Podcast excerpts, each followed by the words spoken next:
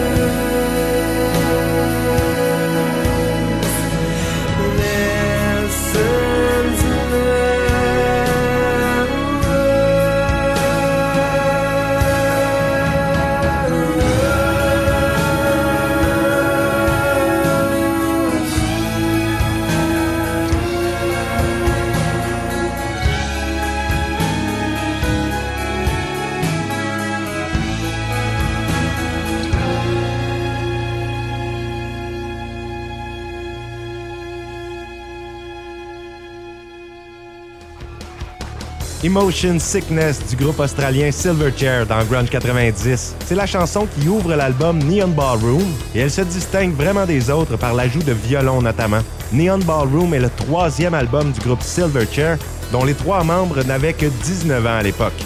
On poursuit avec deux groupes avec des voix féminines.